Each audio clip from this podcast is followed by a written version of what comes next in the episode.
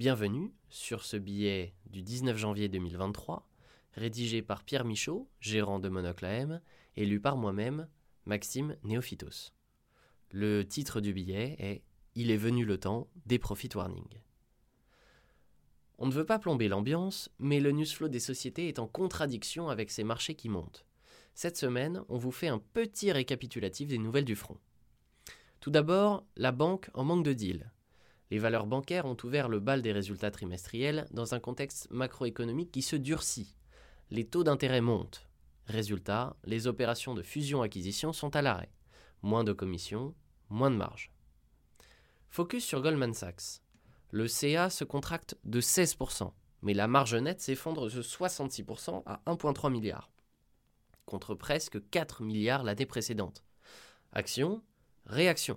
La firme licencie 3000 salariés et prévoit de restructurer certaines divisions. Si vous êtes salarié chez Goldman, votre bonus devrait être divisé par deux cette année.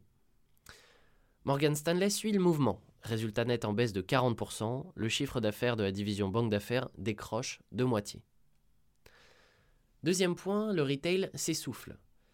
L'action du spécialiste du legging de yoga Lululemon perdait 9% lundi dernier.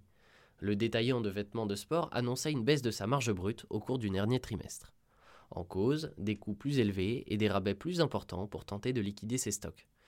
1,7 milliard de dollars à fin octobre, c'est deux fois plus qu'un an plus tôt. Fnac Darty a également prévenu mardi soir ses investisseurs. Le mois de décembre a été compliqué, avec une contraction des votes de 5%. Le groupe prévoyait de dégager 500 millions d'euros sur la période 2021-2023. Finalement, ce sera sur 2021-2024 si tout va bien. L'action reculait donc de 7% hier. Les dirigeants ont refusé de communiquer la tendance du mois de janvier, pas forcément bon signe. Les ventes au détail US, indicateur qui suit la demande des consommateurs, publié hier, complète la tendance. Déclin de 1,1% sur le mois de décembre, les économistes n'en attendaient pas autant, moins 0,9. Prochain point, des profit warnings à l'appel. Le développeur français de jeux vidéo Ubisoft perdait 14% jeudi dernier après avoir énoncé que les tendances pendant la période des fêtes en particulier les dernières semaines de décembre et de début janvier, ont été nettement et étonnamment plus lentes que prévu. De son côté, Covestro, l'expert allemand en chimie et matériaux, a également publié un profit warning vendredi soir. La société se dit clairement touchée par la forte hausse des coûts de l'énergie et des matières premières et par l'affaiblissement de l'économie mondiale.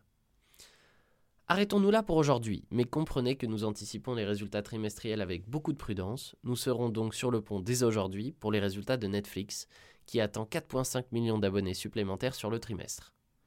À suivre. Pour ce qui est du marché et du portefeuille. Sur la semaine du 11 au 17 janvier, le fonds recule de 0,29%. Aux États-Unis, le SP reste stable et le CAC progresse quant à lui de 2,2%. Pour ce qui est de nos lignes en portefeuille, Pfizer, qui représente 3,6% du fonds, nous avons profité de la baisse du titre pour consolider notre position.